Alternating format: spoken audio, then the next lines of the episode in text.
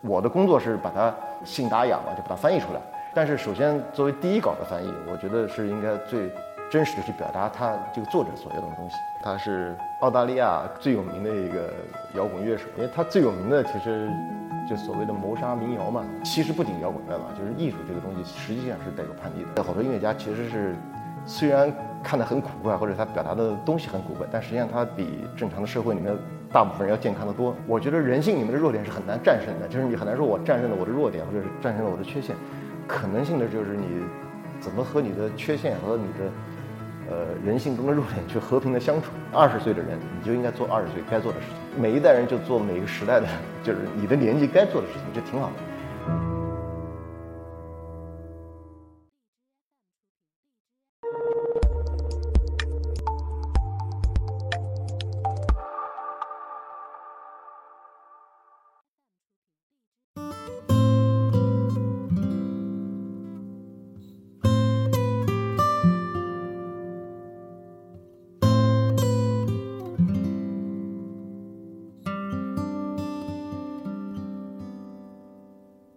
问到这个事儿的时候，我是有点犹豫的。首先，我是担心可能翻得不太好，可能会耽误这个这个翻译。我觉得他写的就很文学化的，就不是那种街头的口语化的，然后不是那种脏话连连篇的那种。其实我翻的时候，我想过的，就是因为可能审查审批的时候，审查里面会有些问题。我的工作是把它信达雅嘛，就把它翻译出来。但是首先，作为第一稿的翻译，我觉得是应该最真实的去表达他这个作者所要的东西。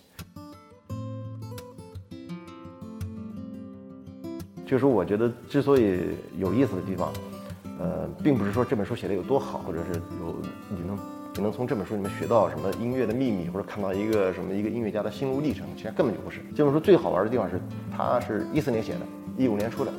所以在中国摇滚乐的这个这个关于摇滚乐的书里面，它是非常新的一本书，这个很新鲜。就在他写的也很新鲜，然后我们读到也很新鲜，所以这是几乎是同步的跟国外。但是以前我们看到好多中国摇滚，就关于摇滚乐的这个传记历史都是老的，然后都是可能过了二十多年，我们看的都是六十年代、七十年代还是八十年代发生的事情，然后都是呃历史中的一部分。但这个就是当下刚刚发生的事情，所以这是我觉得是值得看一下的。就现在的 DK 不是这样的，如果你喜欢他，那那就是这就是现在的 DK。实际上他是澳大利亚最有名的一个摇滚乐手，因为他最有名的其实就所谓的谋杀民谣嘛。I was the match that would fire up her snatch, but there was a catch. I was no match. I was fired from a crutch. 他比我丧多了，他那个听完，但关键是他，呃。歌曲旋律做的很好听，它经常会有那种类似儿歌那样的，就儿童歌曲那样的那样的结构和那个旋律，然后加上那种黑暗的特别黑的歌词，而且它其实是有点儿哥特的那个叫什么吸血鬼崇拜的，实际上好多年一直以吸血鬼的形象来来出现在这个这个唱片里面的，所以他对他比我黑暗多了。我们那个只是青春期啊，就是青春期的焦虑，普通人的焦虑嘛，然后关于死亡的想法或者怎么，但是还是。还是一个普通人嘛，对，他是比较戏剧化的，然后哥特化的那种。其实作为一个朋克出身的，或者是后朋克出身的这种人，他就很容易理解，就是怎么说，就是首先他有一种呃自我厌弃的那种本能，就是我写东西其实不值一提，我写的东西是垃圾，其实根本没什么意义，我就是那种，就是我就是这样，所以。这个是所谓他所谓说，我这是垃圾，就是排泄出来的东西，我我我得把它排泄掉，这样。然后另一方面来说，他实际上他还是，呃，就作为一个艺术家本身，他是有那种就是呃怎么说，就是呃自我的认同感的，所以他这就是他本身所产生的呃头脑中想呃一些灵感和想法嘛，所以他把人女，但是他同时又本能的说，这这只是垃圾而已。我很容易理解，这就是。朋克嘛，这才是朋克出身嘛，而且另外一点就是，我觉得也挺，呃，挺重要的，就是怎么说呢？就是说，呃，实际上，呃，从我个人的角度理解，就是我们很多就是古怪的想法，或者是呃，所谓别人在正常的社会来看，所谓病态的或者是异于常人的想法，实际上是，呃，需要把它排泄出去，然后自己会变得健康。然后自己会，呃，类似于自我治疗的这样的一个东西，所以有些想法念头，呃，不要害怕于把它写出来或者把它说出来。我觉得，呃，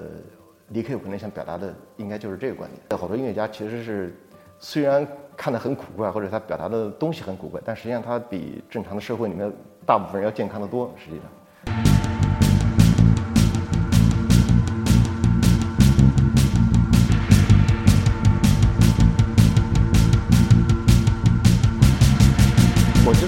所有人创作可能都是一样的，就是你或多或少碰到一些阻力嘛。就是这些阻力其实是来源于，有些是来源于自己的，然后有些来源于呃其他的周围环境和社会压力。关键是怎么去解，怎么去解决这个呃战胜也谈不上。其实其实我觉得人性里面的弱点是很难战胜的，就是你很难说我战胜了我的弱点，或者是战胜了我的缺陷。我觉得最更可能性的就是你怎么和你的缺陷和你的。呃，人性中的弱点去和平的相处，然 后去了解它。巡演其实其实就是累，就是因为去的地方不一样，然后每一次巡演的季节不一样，时间不一样，然后路上遇到的事情不一样，所以心理上的负担其实也不太一样。第一次哦，第一次还挺触动的，因为零四年嘛，那个确实是呃之前没什么经验，而且。呃，也身边的没，身边的乐队也几乎没有巡演过，然后也没有什么，呃反正也没看过什么国外的乐队的巡演的纪录片，所以实际上对巡演这个事情将会发生什么，或者是呃在这个路上会出现什么问题，实际上是呃已经算是考虑的挺多，但是其实还是不够多，就是你永远没法应付那种车上呃路上然后会出现的呃莫名其妙的怪的问题，所以。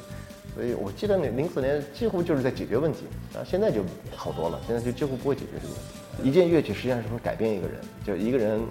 就从正常的人到一个病人，他实际上就是或者或者是一个病人从到一个正常人，他实际上是一个乐器可以转换，一个把吉他可以转换的。现场，对，其实这个问题一直是，呃，我觉得可能也会困扰 Nick，我估计啊，我觉得可能会困扰所有的那种乐手，就是你永远没法看到自己的现场。而且每一个乐手可能最想看的是自己的现场，因为你，因为你永远不知道你会演的怎么样，也从台下这个角度看这个乐队的演出会是什么样的。你你永远是在台上的感觉，但是可能他肯定也想说我要，反正跟后来看 DVD 什么看看纪录片不一样的，哎，就完全不一样，就是现场的感受是什么。我们其实演出的时候最重要的其实还是考虑我们自己，就是我们自己的音乐，然后我们在台上的感觉是什么样的，然后。呃，我们怎么去去怎么说，在就在那一瞬间去去表现这个歌？台下的观众是什么样的？实际上我们也就是瞟一眼而已，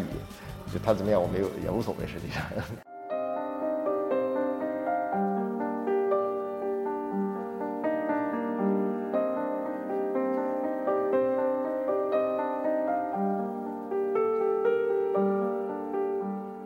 其实摇滚乐，呃，其实。其实不仅摇滚乐嘛，就是艺术这个东西，实际上是带有叛逆的。然后他一直是要，但是所谓的叛逆，不是说我呃那种毫无目的的，然后毫无理由的，然后就是莫名其妙的叛逆，而是可以这么说，就每一代人他实际上是踩着上一代人的呃尸体过来的，然后他也必然会被下一代人会踩下去，代人一代人的更替中，然后去对这个世界和对这个宇宙有新的认知，那这就是其实就是一种反叛，就是。他要推翻前人所错误的东西，或者他觉得不对的东西，然后他要去创造自己的一个世界观、一个宇宙观，然后下一代人会觉得啊，你这个其实也还不太完全、不太完整，我们有新的宇宙观要出来。所以任何一个事物都是这样，就是人类本身就是他需要一代一代人去更替它，你很难去预言一个东西，就是预言摇滚乐会是什么样。但是我是觉得。摇滚乐其实本身也没那么重要了，就是它存不存在也好，它未来二十年说不定没有了，或者大家都不做不喜欢这，其实不重要。重要的是，实际上是其实就是一种质疑的精神嘛，就是我们要去啊去独立思考。我觉得这其实是最重要的，其实就是支撑每一代人，就摇滚乐历史里面的每一代人去做音乐的一个一个启发点，一个动机。嗯，下一代人如果不做摇滚乐，其实没关系。但是如果你还保持这个，比如独立思考也好，或者是质疑权威的这个这个态度也好，我觉得这个其实是比较重要的。这个这个东西影响到下一代人去做什么，其实，但是每一代人都有每一代人的精彩的东西，就是你错过了可以的，但是你千万不要错过你现在的这一代人，就是你总有错过的东西，关键是啊，就是我觉得呃，每一个东西都会在适当的时候发生、出现。最简单的说，你二十岁的人，你就应该做二十岁该做的事情，而不是想着二十岁的时候做着四十岁该做的事情。你也别想着到了四十岁再想着再做二十岁的事情。所以每一代人就做每个时代的，就是你的年纪该做的事情，这挺好的。大家总归或多或少会错过这些，但是只要不要错过你自己那个东西就好。